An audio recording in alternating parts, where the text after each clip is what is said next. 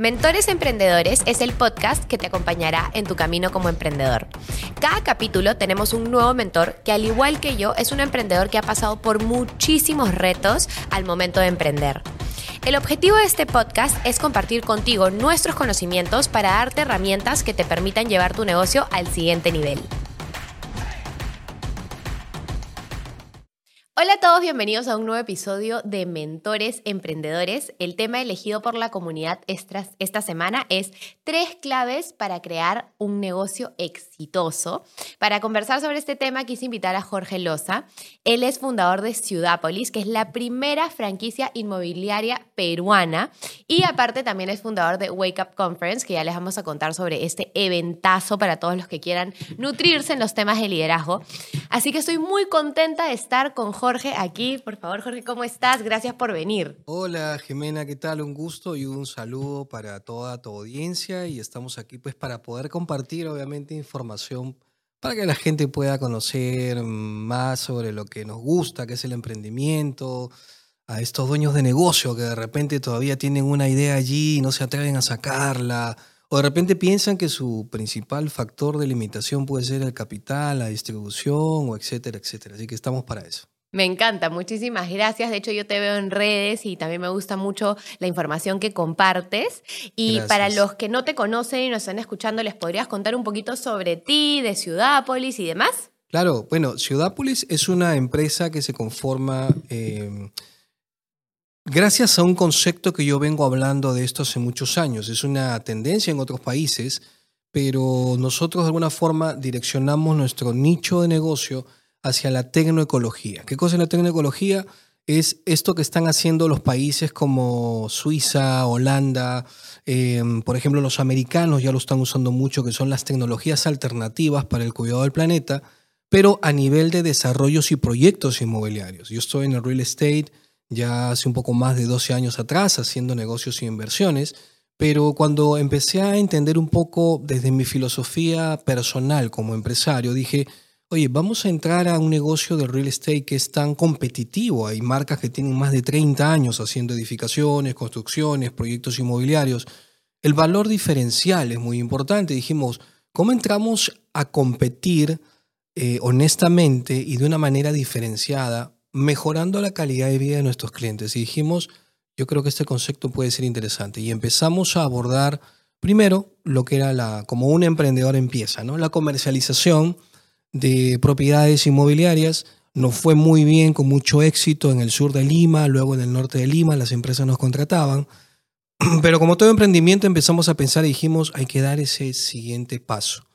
Y conformamos una empresa que ahí empezaron los primeros esbozos de Ciudápolis, ¿no? que significa ciudades, la fusión de ciudades del futuro orientados hacia el cuidado del planeta y metrópolis, Ciudápolis. Ah, y el isotipo, pues obviamente tiene mucha de esa característica. Entonces, empezamos a dirigirnos a hacer nuestros propios proyectos inmobiliarios.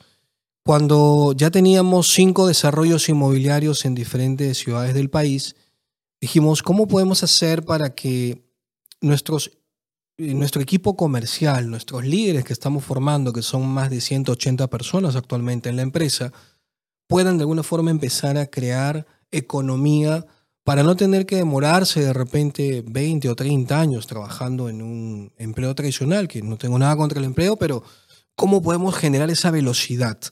Y es ahí donde empezamos a buscar una idea de negocio que sea escalable, que, que podamos traspasar fronteras. Y ahí creamos la franquicia inmobiliaria. Y dijimos, no hay ninguna franquicia inmobiliaria peruana, todas las marcas que hay son americanas.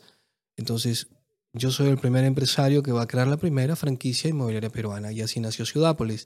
Y bueno, desde ese paso a la fecha, eh, en plena pandemia prácticamente, tuvimos una explosión, los proyectos de nosotros por el concepto orientado a la naturaleza, em, despegamos, incrementamos las ventas, las franquicias se triplicaron y ahora pues tenemos presencia en varias ciudades del Perú, tenemos presencia en Colombia, tenemos presencia en Holanda, tenemos presencia en Japón, bueno, y, esa es la historia de un poco cómo me he involucrado a Ciudápolis. Pero la parte de Ciudápolis, de cómo me hago empresario inmobiliario, también tiene un propósito personal. Yo encontré en el negocio inmobiliario una ruta muy rápida de poder hacer economía para generar libertad. Para poder eh, viajar por el mundo, para poder tener, mm, eh, digamos, eh, recursos, pero ¿para qué? Porque yo tengo una fundación actualmente y el negocio inmobiliario lo usé como vehículo para generar esa libertad económica, para poder dedicarme a lo que me gusta, que es ayudar a los demás. Entonces, parte del negocio inmobiliario, cada cliente que compra un terreno con nosotros o una futura casa de campo, un porcentaje de eso lo derivo a la fundación, que es la Fundación Genaris que yo dirijo, que trabaja en cinco frentes inicialmente, que van a ser más, pero inicialmente trabaja en cuidado de animales, alimentación de personas, trabaja en cuidado del planeta y la naturaleza, eh, por ejemplo, beca alumnos para alumnos de alto rendimiento, pero que no tienen economía. Y también tenemos una, un un fondo para personas que, por ejemplo, tienen problemas a nivel de salud, terapias, no pueden cubrirse prótesis. Y estamos ayudando a muchos niños, a muchos jóvenes en esa, digamos, en esa dinámica de poder usar el negocio inmobiliario como una, como una plataforma económica para poder hacer lo que me gusta, que es, desde que tengo uso de razón, el servicio a los demás. Y desde la fundación impulsamos otro gran programa educativo, yo lo llamo así, que es el Wake Up Conference. Porque mientras yo estaba, Jimena, detrás de una computadora por muchos años en diferentes empresas y mi último empleo en un banco, yo como contador digitaba números detrás de una computadora y decía, Dios mío, para es- todo el tiempo estoy aquí y para esto me has Esto traído. Y este es el regalo que es la vida. Y Yo decía, bueno, ok, ya van cinco años, ya van seis, ya me voy haciendo más grande. Pero en algún momento desperté ese wake up, por eso le llamo wake up al evento, y dije, no, yo soy más útil afuera.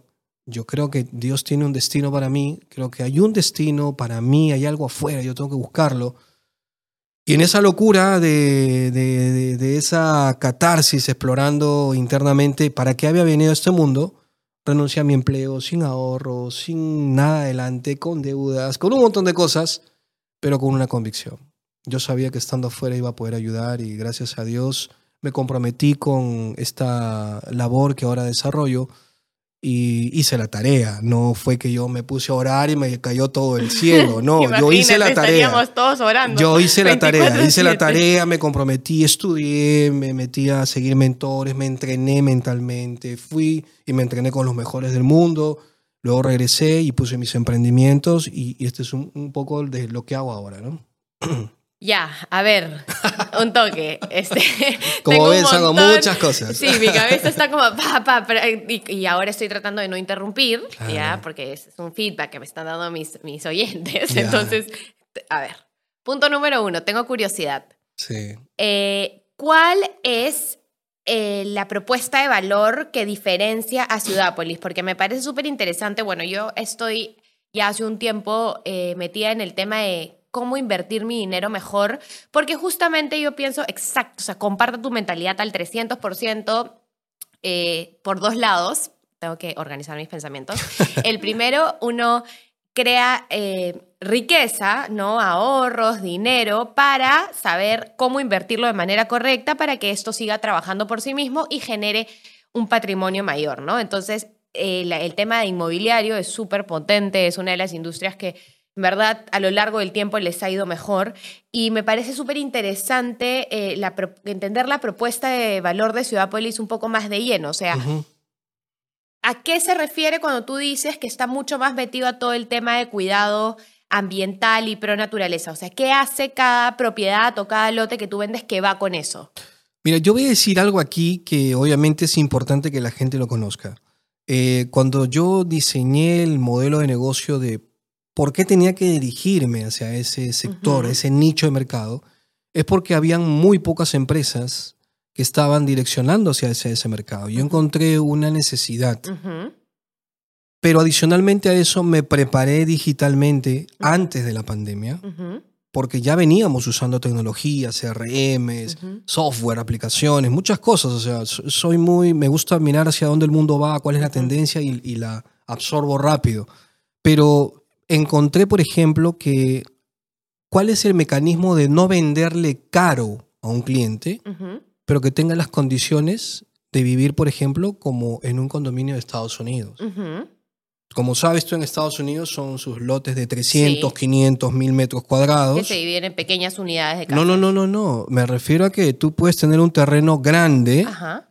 Y, y tienes una casa grande, no de 70 metros, 80 metros como nos venden los departamentos aquí, sino una casa de 100, 150, 200 metros cuadrados, con su piscina privada, con sus áreas verdes, su jardín, sus, sus carros afuera, su cerco vivo, concepto abierto, sus árboles frutales.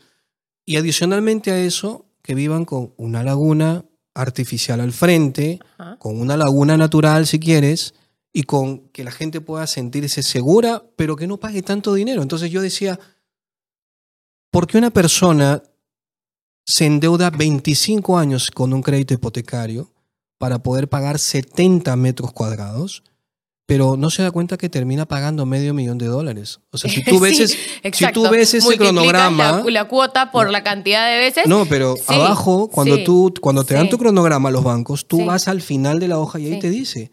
Cuánto estás pagando de interés, cuánto pagas de Sí. capital, cuánto pagas del, del seguro del inmueble. Sí, Medio millón de dólares. sí. Yo decía, o sea que la gente está pagando por un inmueble en 25 años el doble, pero adicionalmente a eso, cuando termina de pagar, ese inmueble ya se depreció. No vale lo mismo. Pero había otro factor que yo me di cuenta, que si una persona, por decir, gana 5 mil soles, califica para un crédito hipotecario con toda la ilusión de tener una vivienda propia, pero adicionalmente a eso, de esos 5 mil soles, mínimo se te va el 40 o el 50% En pagar la cuota. Exacto. Y yo te pregunto, tú ganas 5 mil soles y tú tienes un estilo de vida que le das a tu familia, pero si tú ganas la mitad, Claro, todo mermaste cae. tu calidad. ¿De qué sirve tener la casa si no 25 tengo- años mermando tu calidad porque Exacto. tienes que pagar un colegio distinto a tu hijo, tienes que vestirlo diferente, ya no puedes darle las comodidades que tenías y etcétera, etcétera. Sí, Pero en algunos casos se endeudan los dos padres. sí. Entonces yo dije, a ver, vamos a tranquilizarnos y cómo podemos hacer para que la gente no tenga que pagar tanta plata, Ajá. porque aparte que en Lima no hay espacios ya para, sí, para para crecer. crecer más. Por eso ya todo estamos crece llenos de hacia edificios. arriba. Todo Exacto. crece hacia arriba, no hay a los Exacto. costados. ¿Cómo podemos hacer? Entonces empecé a dar la lectura de los otros países y dije, ok, Claro, que las casas están a una hora de la ciudad y la gente vive feliz. una hora, hora y media. Pero ¿qué pasa? Que no hay muchas empresas que hagan condominios, hacen condominios en dos hectáreas, tres hectáreas, o sea, 30 mil metros cuadrados. La gente viaja una hora y media hasta allá, pero para meterse en un terreno de 120 metros. Entonces yo digo, no me hace sentido que alguien baje una hora o dos horas saliendo de un departamento de 80 metros cuadrados para meterse en un terreno de 120. Entonces yo dije, ¿cómo puedo hacer yo para que el cliente salga beneficiado sin pagar tanta plata y vivir como en otros países? Dije, yo tengo la, yo tengo la solución. Compramos grandes extensiones de terrenos eh, rurales, no agrícolas, sino rurales, pero no de 4 hectáreas. Compremos de 10 hectáreas para arriba. ¿Por qué? Porque cuando tú compras terrenos grandes, el, el metro cuadrado de negociación que tú tienes es menor. Claro. Entonces yo al tener un metro cuadrado de menor precio, a Puedes mí me permite un menor precio venderle menor precio a ellos. Pero el concepto de 10 hectáreas que yo tengo, porque tengo proyectos de hasta 44 hectáreas, son enormes los proyectos ¿Dónde que quedan? yo tengo. En Guaral tengo tres, eh, ahí tengo de, de 12 hectáreas, de 16 hectáreas, tengo uno en Chincha también, un proyecto en Chincha de 34 hectáreas, Ok. y el más grande que tengo en Tarapoto, frente a una laguna natural, a 15 minutos del aeropuerto, 44 hectáreas. O sea, son mini ciudades, si te das cuenta. Ajá. Entonces, bajo ese concepto dije, vamos a ponerle a la gente una laguna natural bonita adentro, a lagunas artificiales, pongámosles mucha área verde y sus terrenos grandes, 300 metros, 400 metros, 500 metros, y sus árboles frutales. Entonces la gente tiene un condominio cerrado con seguridad, con todas las comodidades que necesita su terreno grande, concepto abierto, casas diseñadas bonitas pero a baja escala, y entonces la gente vive feliz. La gente se puede levantar y coger una manzana. Hay manzanas, mandarinas, hay paltas, o sea, es hermoso y tienes un, un- clima que ayuda para qué? Para bajar las enfermedades infectorrespiratorias, no hay humedad, el clima es más tranquilo y tiene mucha, mucho sol. Entonces son ecosistemas muy chéveres porque son muy productivos fértilmente el suelo. Entonces hay una rentabilidad porque el puerto de Chancay, el megapuerto de Chancay se está construyendo, va a haber plusvalía para la gente y entonces yo dije, esta es la ruta. Entonces a eso le sumamos la tecnología, que es el, uso de energías alternativas como los paneles solares, la energía eólica, el reciclado de aguas y el tratamiento de aguas residuales para que no se bote y no se riegue con agua potable. Entonces, todos estos conceptos hacen de que la gente pague menos, menos costo de energía, pague menos costos de luz, menos costos de agua y vivan cómodamente. Entonces, ese concepto es el gran valor diferencial de Ciudápolis. Sumado a eso, dijimos, la gente está empezando a vender muy bien. O sea, los franquiciados empezaron a llegar, empezaron a vender, súper chévere. Pero luego dijimos, ¿y qué no están haciendo las franquicias en nuestro país? Porque las franquicias inmobiliarias, pues, tienen una persona y la persona vende, pero vende por 10 años, 20 años, 30 años, y es una persona que estaba en el mundo corporativo trabajando 10 años, 20 años, 30 años y sale acá para ser independiente y sigue acá en la venta y la venta y la venta y la venta. Pues a mí no me hacía sentido eso. Si somos empresarios, como el liderazgo dice, los líderes forman líderes. ¿Y por qué los empresarios no pueden formar empresarios? Entonces yo dije, yo tengo la tarea y la responsabilidad de hacerlo. Y usé el sistema de la franquicia para qué? Para generar a los mejores socios de la franquicia que se vuelvan desarrolladores inmobiliarios como yo. Y de los cincuenta y tantas franquicias que tenemos, ya más o menos 12 son desarrolladores inmobiliarios como yo. ¿Qué quiere decir eso? Que no solamente ganan por vender los terrenos de nosotros, sino que también al volverse desarrolladores y asociarse conmigo tienen un porcentaje de las utilidades. Y eso les genera obviamente una economía y una libertad más rápido. Entonces, hay varios factores diferenciales que hay que tomar en cuenta ahí. Sí, me parece bien interesante que hayas evaluado a todos tus stakeholders, no solo el cliente, sino el cliente interno, el que va a ser un socio, y poder darles eh, a cada uno un beneficio para que se sientan parte de esta cultura y quieran, eh, obviamente, llevar la visión del negocio mucho más lejos, ¿no? Eh, ahora, me parece súper interesante porque es un reto traer un concepto de otro país, ¿no? Que sucede mucho en Europa y en Estados Unidos, donde la gente no está viviendo en el downtown, en la mitad del centro. La gente maneja su oro, se va. bueno, lo bueno ya es el transporte público que te permite llegar de un lado a otro en minutos y, y es súper chévere para vivir a las afueras, ¿no? De hecho, acá en Lima, así empezó el proyecto de San Pedro, ¿no? Como, oye, hay que, hay que que puedes vivir a media hora de la ciudad, tener una casa mucho más grande, mucho más bonita, este, y es algo que me parece interesante cómo logras que el cliente entienda el beneficio, ¿no? Porque yo pienso que a veces en Latinoamérica, en Perú, estás tan como chipeado, como la sociedad te ha enseñado que es como debe ser y como que se tiene que vivir al centro de la ciudad y en el distrito más comercial y residencial y cómprate tu metro cuadrado enano por más que sea enano, pero ahí tienes que estar y en verdad incluso la calidad de vida es mejor cuando tú dices, oye, no, yo quiero salir de toda esta locura de la ciudad y irme un poquito más allá. Entonces, ¿cómo has logrado? ¿no? Exacto. Y que y Punta Hermosa, que hoy viven, o sea, la mitad de Punta Hermosa está ahí viviendo al año completo, ¿no? Porque se dan cuenta que viven mucho más rico alejados y que si quieren venir a la ciudad, vienen y están a media hora, 40 minutos.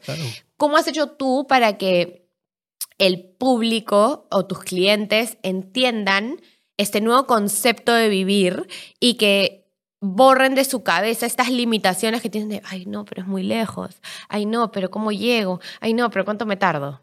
Lo que pasa es que cuando tú les explicas así como yo les explico, y, y el equipo que tenemos está entrenado también porque entienden la visión y el concepto, es más, varios de mis socios también son inversionistas de mis proyectos, entonces hay, hay, un efecto distinto porque al final el cliente decide dónde comprar porque tiene muchas opciones en el mercado pero cuando nosotros hacemos los estudios de mercado en un lugar donde vamos a llegar, al final muchos clientes van a hacer el recorrido habitual de un cliente que visita varios condominios y termina con nosotros. Y entonces eso es porque también manejamos eh, precios competitivos, porque manejamos una serie de características.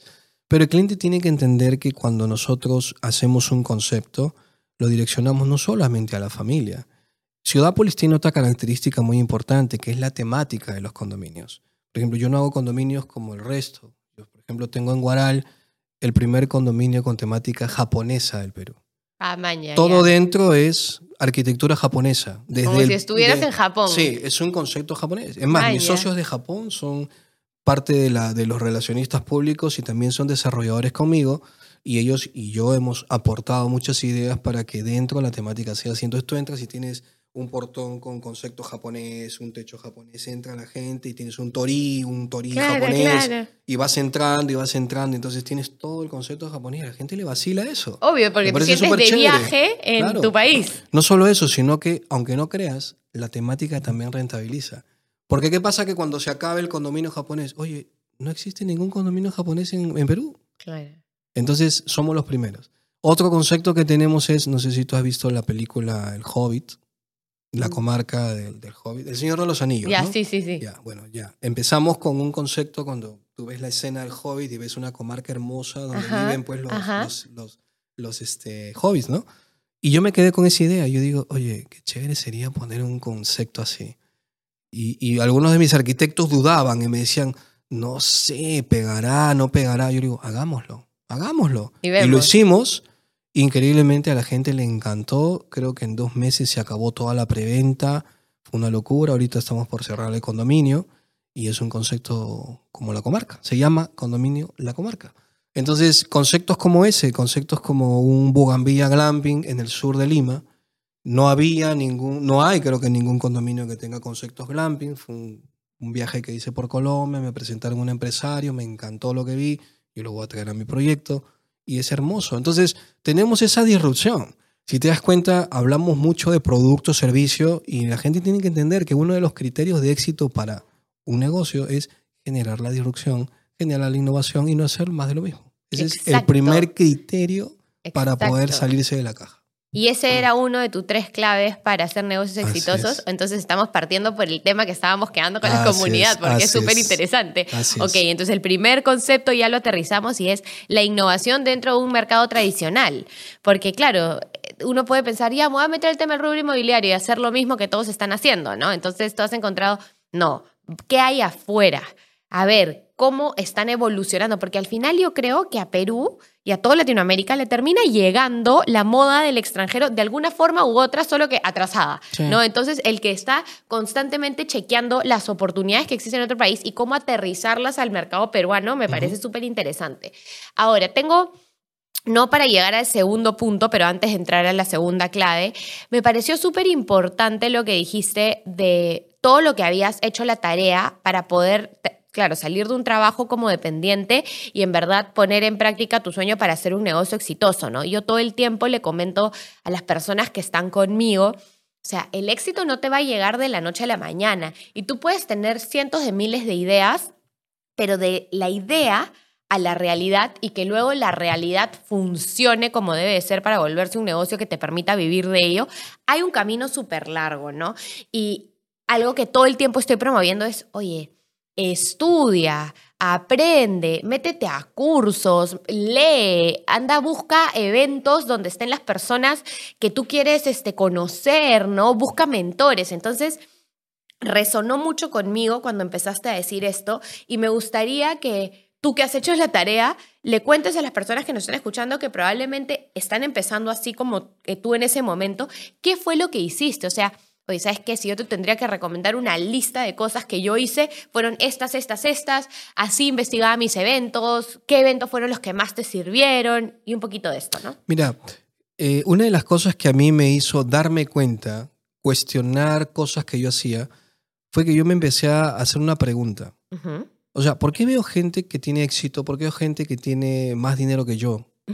O sea, ¿por qué? Y empecé a cuestionar un poco, a ver, pero si todos hemos ido a la universidad, si todos venimos del colegio, si seguimos la ruta de estudio, esfuérzate, ten una carrera, ten dos carreras, consigue una buena chamba y jubílate y vas a empezar a soñar, vas a empezar a ser feliz, ¿no? Jubílate y vas a empezar a soñar y a tener dinero y a viajar por el mundo.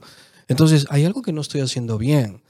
Y cuando me empecé a dar cuenta y dije, ya he tenido casi 18 años en el mundo corporativo y no estoy logrando lo que quería lograr, empecé a, a cuestionar y dije, hay información que yo no tengo.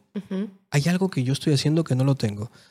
Y una de las recomendaciones que le doy a la gente aquí es, empieza a estudiar la vida y los hábitos de personas que estén en tu industria donde tú quieres desarrollarte o que no necesariamente estén en la industria donde tú quieres desarrollarte, pero estudia qué hábitos y qué disciplina tienen. Entonces, Yo empecé a, a- a leer la vida de quién? De Robert Kiyosaki, qué era lo que hacía, cómo empezó, cómo poco a poco fue escalando. Luego estudié a Jim Rohn, que fue el, mentor de Tony Robbins. Luego estudié a Tony Robbins, luego seguí con John Maxwell, luego seguí con Daniel Goleman, luego seguí con eh, este, ¿cómo se llama este de la piensa y hágase rico? Este, se me fue el nombre. Napoleon bueno. Hill. Ah, eh, eh, este, Darren Hardy, por ejemplo, con el efecto compuesto, que eso fue vital para mí, entender que eh, pequeñas acciones diarias con disciplina logran grandes resultados todos los días. Entonces yo entendí y dije, ok, entonces quiere decir que si yo hago lo mismo todos los días y un hábito lo repito por un mes, tres o cinco, puedo lograr objetivos. Y realmente fue así. Entonces el primer paso es estudiar la vida exitosa de gente que ya está haciendo lo que tú estás haciendo. Me di cuenta que yo no es- leía lo suficiente. Yo no leía lo suficiente. Ellos leían siete libros al mes y esto. Claro. Segundo, se alimentaban diferente que yo. No comían a deshora, se alimentaban en sus horas, comían saludable, comían limpio, Hacían invertían un poco más, hacían deporte, descansaban, meditaban. meditaban. eh, ¿Qué más? Eh, por ejemplo, no estaban constantemente rodeados de personas que no les sumaran o no perdían tiempo con personas que no les sumaran. El círculo de influencia que es, tan importante. Y entonces me empecé a dar cuenta y dije, quito esto, quito esto. Entonces empecé a hacer mi lista. Por eso decía, hice la tarea. Esto lo quito, esto lo quito, esto lo quito, esto lo quito. Y empecé a empezar a cambiar esos hábitos. Me volví una persona estudiosa de lo que yo quería desarrollar. Y es así como encuentro en la educación financiera a mi primer mentor, que fue Robert Kiyosaki. Entonces, cuando yo leo ese libro, yo me doy cuenta y digo, qué equivocado he estado sobre el dinero qué equivocado he estado sobre la educación financiera. Con razón ando sin dinero, con razón claro. ando con la tarjeta reventada o en Infocor o, o como te toque. Es un ejercicio sencillo. No puedes este, comprar con la tarjeta de crédito Si no tienes para- pasivos. no, no, no, pasivos. Yo no sabía, por ejemplo, que era un activo y un pasivo algo tan sencillo. Entonces yo decía, ¿qué cosa es un activo? Algo que mete Me plata genera plata. en tu cuenta. Exacto. ¿Y qué es un activo? Algo que lo saca. Que solo gasta. Entonces yo decía, oye, entonces yo al comprarme una televisión de 70 pulgadas para ver el mundial con la tarjeta de crédito, Es un pasivo. es un pasivo. Pero no te va a dar nada. Pero claro. luego me empecé a dar cuenta que podía usar la tarjeta de crédito y es ahí donde empecé a hacer mis primeras inversiones. Yo apalanco una primera compra-venta de un departamento, el 10% del inicial la apalanqué con una tarjeta de crédito. Por Ah, ejemplo, no tenía para el inicial y el otro 90% lo apalanco con un crédito hipotecario. Es así como yo genero mis primeros 35 mil dólares. O Pero sea, ¿y cómo haces para pagar luego al mes esa, esa Ah, cuota si no la tienes? Porque leía Kiyosaki, pues. Ajá. Kiyosaki explica en su libro paso cómo, cómo él Lo amo. gana los primeros Ese 100 es mil un libro dólares. que yo le digo a todo el mundo. Obvio. O sea, léelo. Si quieres Sí. un poquito de, con, de, de- de- educación financiera y de entender en esto no gasto, en esto sí gasto, así, así, lee ese libro que es una joyita. A mí también fue como mi... El, ese fue el libro que me hizo cambiar el chip, a mí Claro. también, y de... A ver, ¿cómo estoy invirtiendo? ¿Vale la pena tener la plata parada en el banco sin generar nada? ¿Y a qué la meto? ¿Y cómo distribuyo el riesgo? Claro. ¿Y cómo es eso que te han enseñado toda la vida? Trabaja para esto y en verdad no es, ¿no? Sí. Bueno, pero continúa. ¿Cómo Y pagas bueno, eso? Bueno, fue increíble porque yo hice un video hace poco y se ha viralizado con creo que 12 millones de vistas. Es una locura. Me ha escrito mucha gente del extranjero cuando yo cuento mi historia, ¿no? O sea, yo trabajaba en el banco todavía. Yo ya había leído a Kiyosaki y, y yo copio en un papel la fórmula de Robert. Ajá. Y prácticamente la aplico a Perú, porque hay cosas que él cuenta Ajá. desde otro ámbito de Estados Unidos, ¿no? Entonces yo la aplico y lo que hago es, ok, yo trabajo en el banco, saco un crédito hipotecario, Ajá. la inicial que era, me lo cubre el Con mi 90%, tarjeta. la inicial, tarjeta de crédito, extra cash, junté el 100% y con ese 100% escogí a una constructora, le pagué los dos cheques, firmé la minuta, Ajá. me entregaron el departamento, pero el Ajá. departamento no existía, era un bien futuro. Ajá. Lo compré en casco. Ajá. Entonces no sabía, no sabía, claro, 20% menos Ajá. del mercado. Ajá. No sabía todavía diseñado, pero yo lo compro cuando estaba a punto de empezar a edificarse. Que ahí sube todo. El constructor necesitaba caja, pues. Entonces yo negocio con él, quedamos en un precio, me lo, me lo vendió. Ajá. El banco le libera los fondos, Sí. tú le das los 100%. ¿listo? Esperé seis meses, Y lo vendiste. se levantó el, el casco, me entregaron el DEPA, yo todavía tenía la deuda, pero yo no sabía vender, Jimena. Ajá. Te estoy hablando hace varios años atrás. Yo estaba como contador en un banco. claro, yo no tenía números. tiempo, yo estaba chambeando ahí. Entonces, el segundo apalancamiento que yo hago, porque este fue el primero, apalancamiento financiero, No pagaste la tarjeta del 10%, No, que se generen ahí sus intereses. todavía. Porque la El puedes- mínimo, tú sacas la plata y la puedes pagar en varios Claro, meses, pues, claro. ¿no?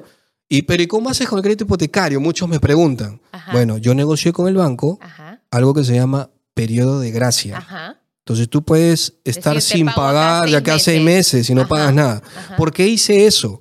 Porque yo tenía que tener seis meses para que el edificio se haga, Valorice. se valorice y Venderlo. yo poder venderlo. Ajá. Entonces lo que hice fue esperar, me entregaron el departamento y yo contraté a tres agentes inmobiliarios.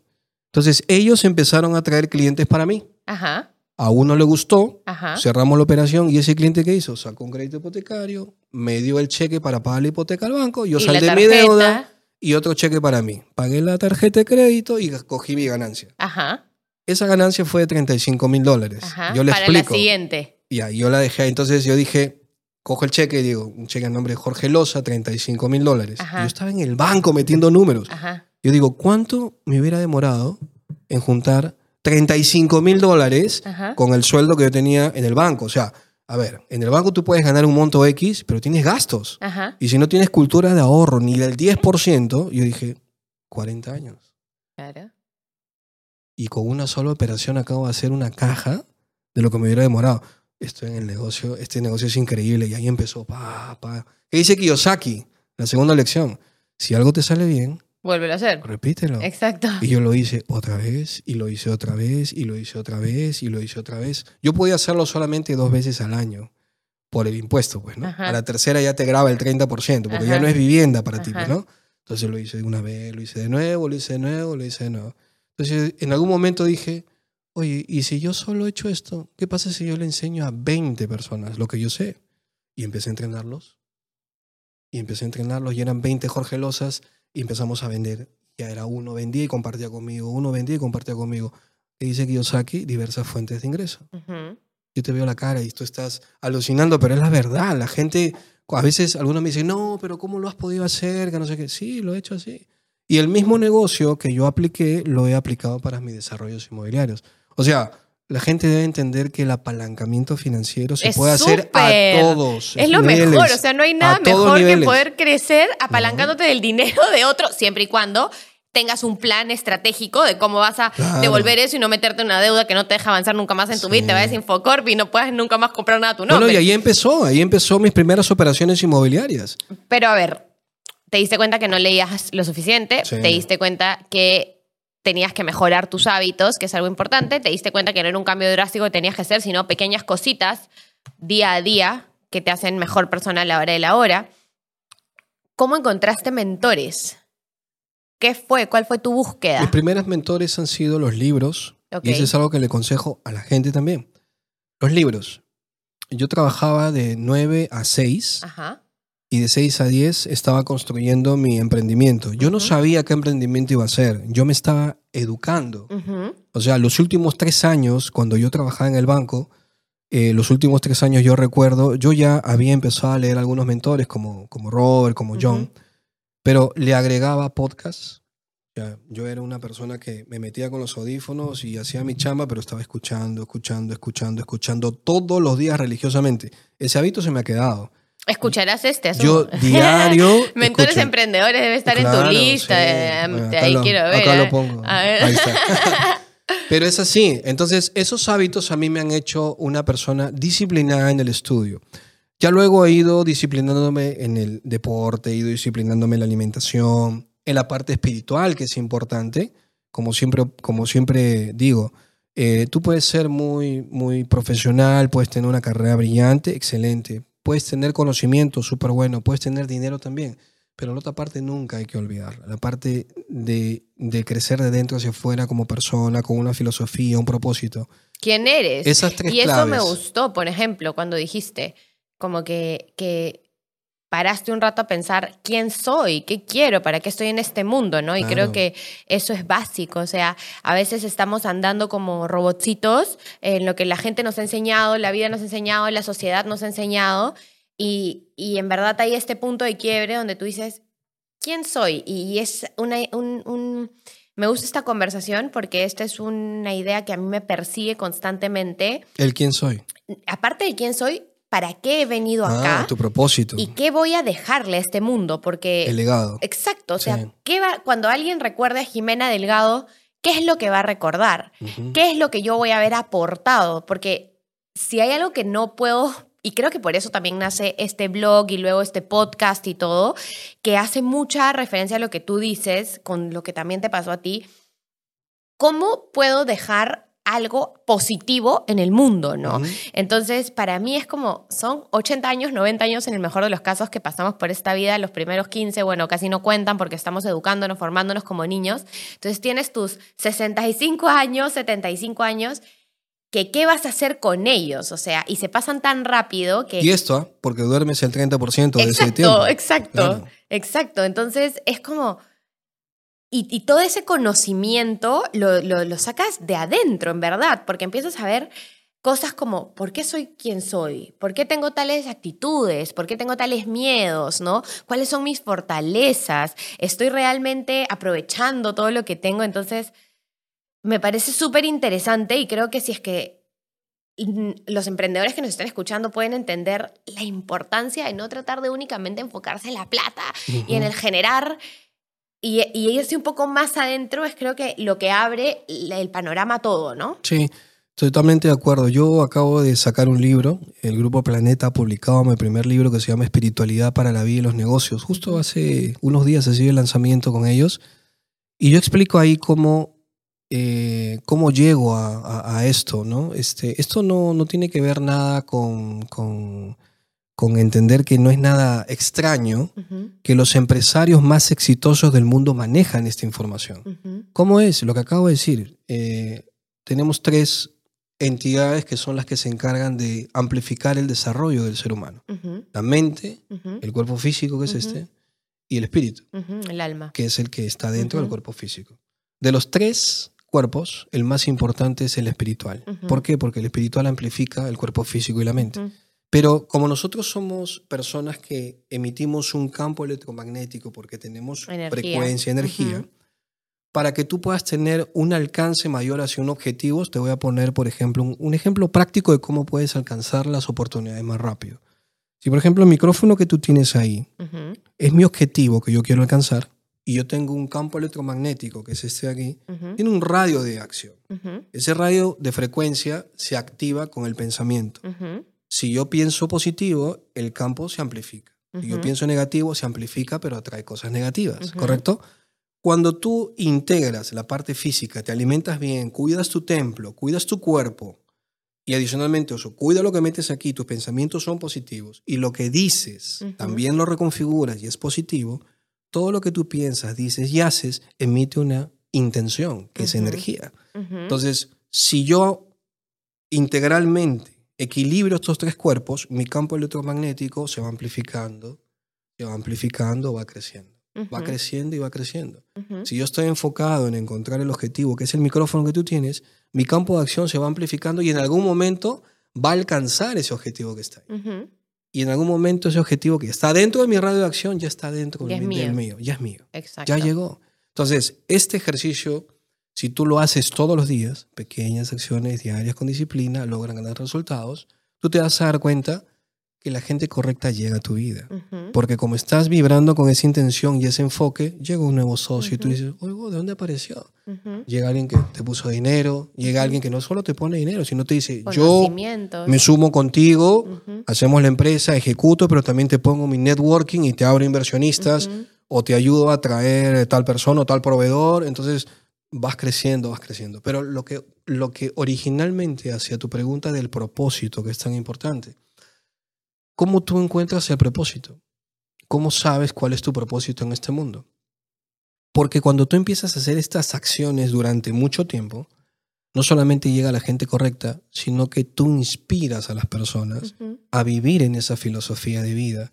Y al encontrarte a tú en una filosofía de vida, entendiendo que puedes tener un trabajo hermoso, puedes tener dos carreras, puedes tener un auto lindo, una casa preciosa, una familia linda, un esposo que te ama, escribir un libro, sembrar árboles, tener hijos, todo eso es maravilloso.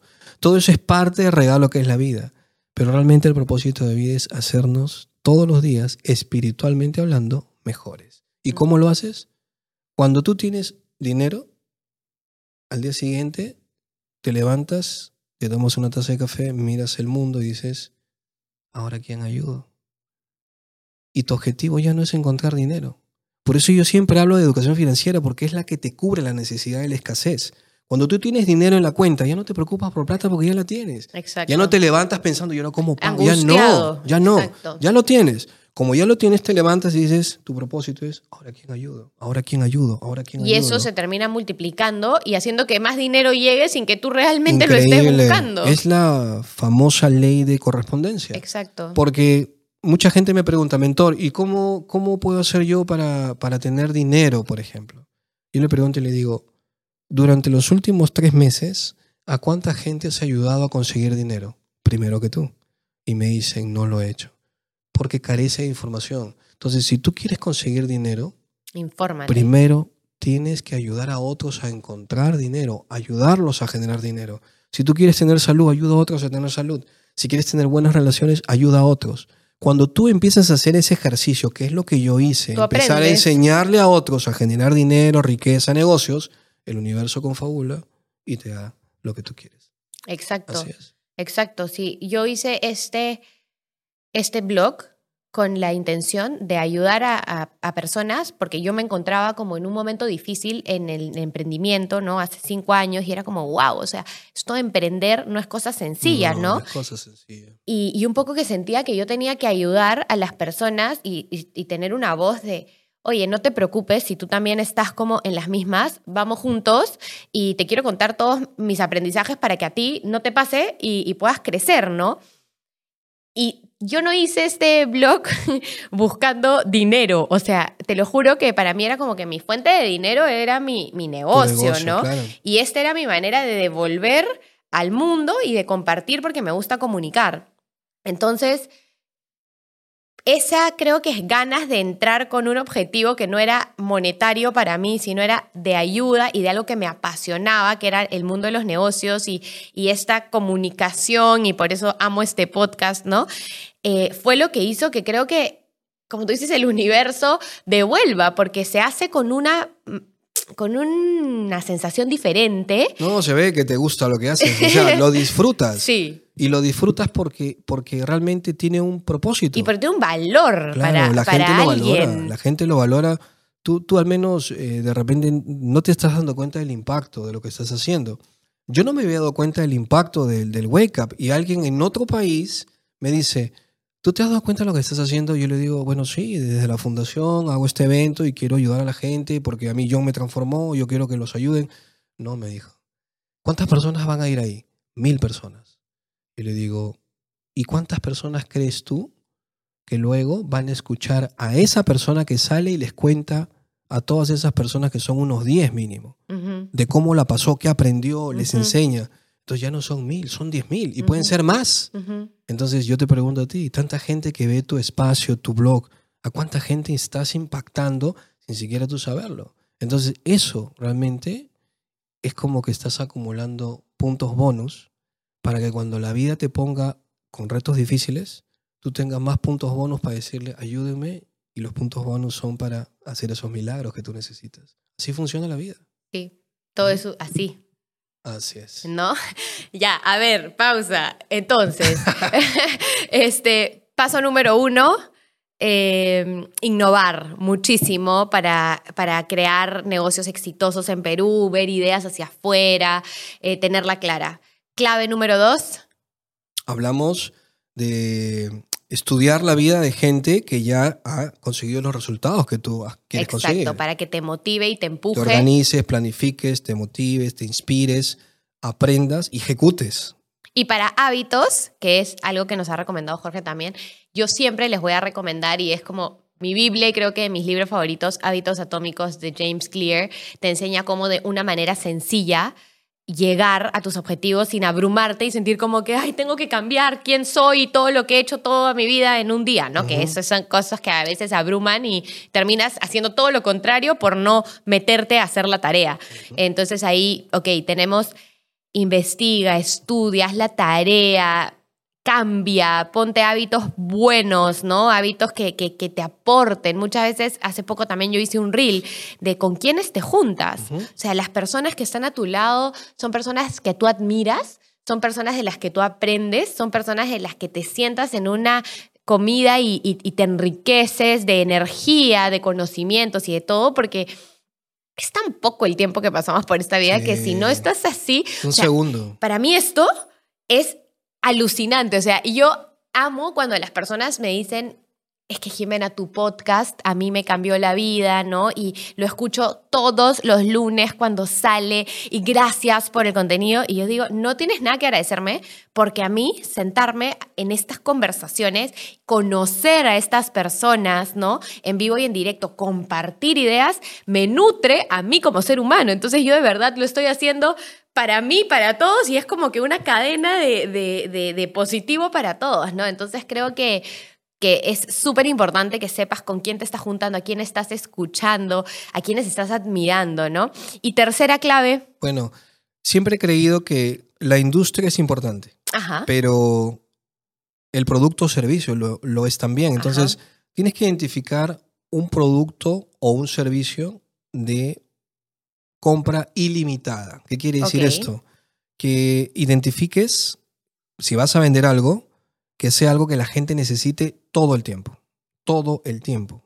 O sea, no que te compre una, vez. Una vez y ya fue. No, que sea un cliente multiproducto o que normalmente la gente lo necesite. Por ejemplo, ¿por qué, se ve, ¿por qué hay tanta gente vendiendo comida? Porque todo el mundo come. Pues. Claro, es una necesidad básica. Tienes un, un, spa, una peluquería, porque la gente está estresada o porque se corta el pelo porque el pelo crece, ¿no? Ajá. Pero yo digo, ¿no? Dentro de las industrias que yo analizaba, a ver, al inicio dije, ¿cuál es una de las industrias donde yo puedo hacer economía rápido porque quiero poner la fundación?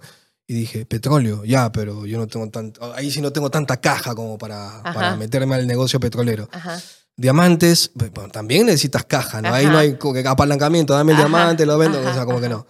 Bienes raíces. Entonces me di cuenta y dije, ¿cuánto es la densidad demográfica en el país de gente que nace todos los años? Ajá. Entonces dije, más o menos es el 0,7 al 1,3 anual. O sea, quiere decir que todos los años nacen nueva gente. Los padres eh, tienen a su cargo a sus hijos, van creciendo. Y necesitan después necesitan más casas, se casan, necesitan un DEPA, necesitan una casita. Entonces, la demanda Tienen hijos, necesitan más cuartos. Eh, claro, entonces la demanda actualmente en el país, la demanda de vivienda, no está siendo satisfecha por las constructoras. O sea, no hay suficientes empresas inmobiliarias para darle vivienda a la demanda que tenemos en el país. Entonces yo digo, o sea, si los ingenieros, los economistas, los arquitectos, todos los profesionales que tú me digas terminan comprando ladrillos. Todos invierten en casas, todos invierten en oficinas, todos invierten en, bienes raíces. Entonces, bienes raíces. Y en bienes raíces puedo hacer negocio sin dinero, puedo usar apalancamiento, sí puedo. Ah, esta es la industria. Entonces, yo te recomiendo a ti que estás al otro lado viendo este podcast, y si realmente tu impedimento ha sido el capital porque no tienes dinero, eso no es excusa. Que si no tienes tiempo para emprender, tampoco es excusa. Que si tienes hijos o que tienes trabajo y no puedes hacerlo, créeme que para mí eso no existe. Lo que tienes que hacer es encontrar un producto de alta demanda ilimitada en el mercado para saciar la necesidad del público consumidor. Warren Buffett dice una frase muy cierta. Si tú quieres volverte millonario, encuentra una necesidad, pero que satisfaga no a 10 personas, sino a cientos o miles de personas y yo te aseguro que tú te vuelves millonario. Un producto de compra ilimitada. Esa es la tercera opción. Me parece súper interesante y quiero regresar a la pregunta porque la, mayor limitante que yo he visto hasta ahora que tienen las personas que quieren emprender es el no tengo plata. No, eso no existe. Y, y, y, como tú estás diciendo, eso no existe. Para mí también la plata nunca fue Y, y a mí a veces me molesta cuando me tildan, ¿no? De que, ay, porque como ella seguro hija de Como papá. empresa Claro, y y- le dieron todo y tu, tu situación es diferente. Claro, yo puedo decir que yo tengo suerte por haber nacido en una familia donde he tenido comida, educación, techo toda mi vida y no, no me ha faltado nada, pero también puedo decir de que iniciar el negocio no fue que mi papá me abrió su, su chequera y me dijo, toma, o sea, fue, oye, ¿sabes qué? Yo he ahorrado en mi, en mi trabajo que he tenido corporativo, he hecho esto, esto me va a permitir como vivir tantos meses pudiéndome dedicar a este negocio, voy a pedir un préstamo inicial de dos mil dólares para empezar esta, esta empresa que fue King Cronuts, ¿no?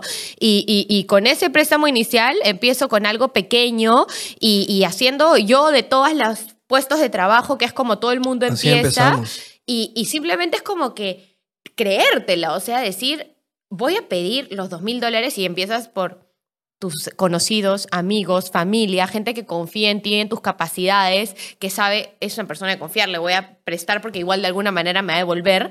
Y empiezas, ¿no? A gestionártela, a hacer que el negocio crezca, luego devuelves tu préstamo. Entonces, si tú tuvieras que recomendarle a las personas que te están escuchando, ¿cómo sería ese primer, si tú dices, bueno, ¿sabes qué? Yo no tengo ahorita eh, dinero en mi cuenta del banco para empezar. ¿A dónde voltearías? ¿Qué harías para poder tener esa semilla para arrancar? Si no supiera lo que sé, Si no supieras lo que sabes. o sea, de cero, De cero. ya.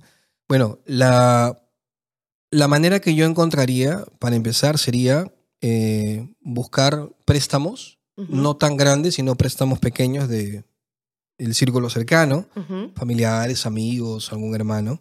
Pero no solamente es eh, tener el préstamo, sino que tienes que tener un plan de acción, un plan de negocio, de cómo vas a hacer el negocio. La mayoría de personas arranca y ni siquiera sabe cuánto necesita anualmente para poner su empresa, eh, qué- cuántas personas vas a necesitar para poder ayudarte a administrar, dependiendo del rubro que quieras. Pero otra de las cosas que también, por ejemplo, me he dado cuenta es que hay muchos negocios digitales que no necesitan tanta logística y no necesitas tampoco tanto, Tanto dinero para arrancar.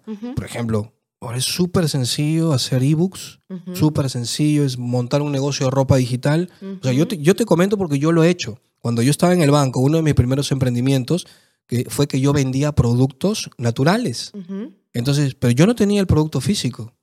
Yo lo que hacía era, me hice un fanpage, eso fue hace más de 15 años atrás, y es gracioso porque lo recuerdo, me hice un fanpage, puse la foto de un producto que yo identifiqué en cuatro páginas que tenía mucha demanda, pero era difícil traerlo a Perú, contacté con el laboratorio de, de- de Eu- de Europa, de España, me puse en contacto con ellos y pasé una tarjeta de crédito para pedirme un, pe- un pequeño stock de 30 frascos de ese producto natural. Pero cuando yo paso la tarjeta era porque yo había subido la foto en el fanpage, yo no tenía el producto. Y ya te estaban Yo haciendo subí la órdenes. foto, me hicieron órdenes y con esa misma plata ¿Compraste?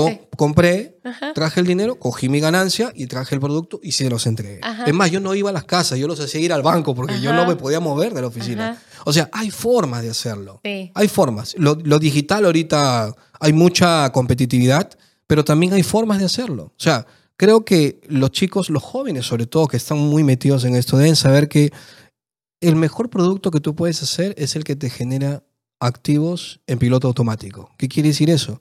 Que lo haces una sola vez bien hecho y de por vida generas regalías. Entonces, ahí un poquito la tarea es averiguar qué te gusta, no solamente es montar un negocio por montarlo. Si no te apasiona, créeme que no lo vas a sacar adelante. Pero ¿qué te gusta? Por ejemplo, si eres un instructor que te gusta estar en el gimnasio y te gusta comer saludable, hazte un cursito. Hazte un cursito, cómprate un celular o préstate un teléfono de, de gama media o alta, ahora es muy sencillo hacerlo. Grábate tus cursos, súbelos a Hotmart, que son plataformas súper sencillas, o súbelo a otra plataforma, vende tus cursos y ahí vas poco Y a que poco. facture mientras tú vas durmiendo y trabajando. Ganar Exacto. dinero sin dinero. Exacto. Vas durmiendo y te entra una transferencia de Sí. otro país. Te entra- o sea, hay formas de hacerlo. Pero sí, es importante también entender que cada persona tiene su proceso, Jimena. No es sencillo. De repente para nosotros un poco que, que tenemos un poquito más de experiencia lo podemos simplificar, pero realmente es esfuerzo, es tarea, es di- dedicarle tiempo, es equivocarte, es perder dinero, Exacto. es ganar dinero, es perder de nuevo, es volver a ganar Es frustración hasta que, constante. sí, hasta que en tu cabeza pasa algo que dice, ya aprendí, ya, ya no Sí. pierdo, ya gano, gano, gano. Es Sí. así, es la ley del proceso. Y es, y es ahí cuando cambias la mentalidad de absolutamente todo, ¿no? Yo ya no veo nada como que algo que me va a matar el negocio, que, ay, ¿que ahora qué voy a hacer? O sea, para mí absolutamente ya es como, bueno, todo lo que me pasa viene por algo, viene con un aprendizaje, viene, lo voy a saber solucionar y ya, vamos, a seguir, ¿no? Entonces Sí. ya, ya creo que al principio es ese miedo, pero luego ya todo es para arriba y, y multiplicador, ¿no? No, porque, o sea, algo que dice John Maxwell, ¿no? John Maxwell dice, a veces se gana, a veces se aprende. Exacto, Todo es aprendizaje. exacto. Lo importante es solamente, Jimenita, no quedarse en el sufrimiento. Sí, en el lamento y en echarle la culpa a todo el mundo, ¿no? eh, no, mire, ya no emprendí más porque le, le di un producto y no me lo pagó y por Sí. eso quebré mi negocio, ¿no? Sí. O sea, no, ya tu negocio que estaba esa- por esa quebrarse, mentalidad- ya, ya el negocio estaba por quebrarse, no le eches la culpa a algo, ¿no? Exacto, No, que la y tú pandemia me tomaste quebró. malas decisiones y quizás tú no hiciste bien tu proceso de cómo venderle y para cobrarle. Entonces, es, es- tienes que, que hacer tú. Yo siempre digo, el, el peor ciego es el que no quiere ver y el que no está capaz de hacer un mea culpa y de analizarse y de entender que somos un producto en desarrollo constantemente Así y que es. todo el día tenemos que mejorar y aprender. O sea, imagínate el que cree que ya es perfecto y que no tiene a nadie que escuchar. Ese yo creo que es el peor enemigo, No, ¿no? hay forma. no hay De hecho, forma. ayer tuve un caso gracioso, que yo lo vi como gracioso, que le dieron nuestra línea corporativa por la que recibimos todos los pedidos y todo a otra persona porque había sido un chip que no se recargó, por más que tenía yo la línea hace cinco años y de pronto se fueron todas las comunicaciones de los clientes. Nos empezaron a bloquear, el teléfono se empezó a salir de las cuentas de los servicios al cliente, ¿no? Entonces fue una crisis. Y bueno, yo creo que ya con la experiencia, que tampoco me siento una experta de la vida, he aprendido que cuando hay un problema lo soluciono, pues, o sea, ¿qué voy a hacer? No, yo no, no me doy ese chance que a veces debería darme el chance de parar, llorar, sufrir, sentirlo, pero en verdad es como problema, solución, ¿cómo? ¿No? Entonces, pucha, que fue una gestión intensa donde el teléfono terminó siendo, siendo a un señor Víctor en Cajamarca. El señor Víctor lo contacté, felizmente que le caí bien y le expliqué. Y el señor Víctor regresó a claro de esto, negociamos. Al final, él compró otro nuevo chip para cederme a mí la línea. Y viene ahora en octubre porque tiene un evento a Lima y, y vamos a hacer el, el, la el traspaso y todo. Entonces, yo de ahí en la noche salgo contando este anécdota, ¿no? De cómo me había pasado, porque me pareció entretenido y, y un reto. Y la cantidad de mensajes que recibí de, ah, su, es que no puedo creer, yo me hubiera muerto, ah, su, yo lo quería, ahorita estaría haciendo es denunciando a Claro, ay, no, que yo estaría haciendo un escándalo, ay, y, este, y yo era como, esas cosas nunca pasaron por mi cabeza, o sea, en mi cabeza nunca pasó, voy a ir a pararme a hacer un escándalo a Claro. Tu cabeza era la solución. Mi cabeza era como, ok, claro, sí, un desastre de tu parte, todo mal. Ya veremos si es que en algún momento me meto contigo. Ahorita mi paz mental dice, olvídate claro porque nunca te, o sea, no te va a solucionar la del problema. Soluciona, ¿no? Y creo que ese es el mindset que a la hora de la hora vuelve a un emprendedor, un empresario y le permite crecer y hacer que sus, sus, sus problemas ya no se vean como problemas, sino como retos. Y cada reto que pasas es como, bien, una estrellita. No, o sea, mira, mi- mi mentor también dice, yo hablo mucho de mis mentores, porque tengo mucho que agradecerle a ellos. Yo me he formado con, con John Maxwell y Tony Robbins, que son los mejores para mí, los mejores del mundo. Y, y Tony dice algo, una frase, ¿no? Los, del 100%, los líderes se preocupan solamente de los problemas el 5%, Ujú. y el 95% son soluciones. Y John Maxwell dice esta frase que es muy interesante, intenta, fracasa, supera y mejora. Todo es aprendizaje. Esa es la escuela del aprendizaje. Todo suma. Intenta, fracasa, supera y mejora. Entonces, cuando tú empiezas a interiorizar esos conceptos y algo te viene, nada. Sí, ya estoy curtida ya. No pasa nada. Ya, ya la, ya la, ya la, hice, ¿no? ya la pasé. Exacto. Y entonces, pero eso también un poco como que a veces juega en contra porque uno se vuelve un poco como que falta de empático. Yo me he dado cuenta al menos. Porque a veces viene gente y, y desborda y, y dice, no sabe lo que me ha pasado. Yo digo, mi amor, si tú supieras, hijo, si tú supieras lo que a mí me ha pasado, o sea, a veces uno trata de minimizar las cosas y uno le dice, no te preocupes, todo va a estar bien, ¿no? Pero realmente uno siempre tiene que acordarse desde la tolerancia que ellos son el espejo de nosotros hace 20 Exacto. años.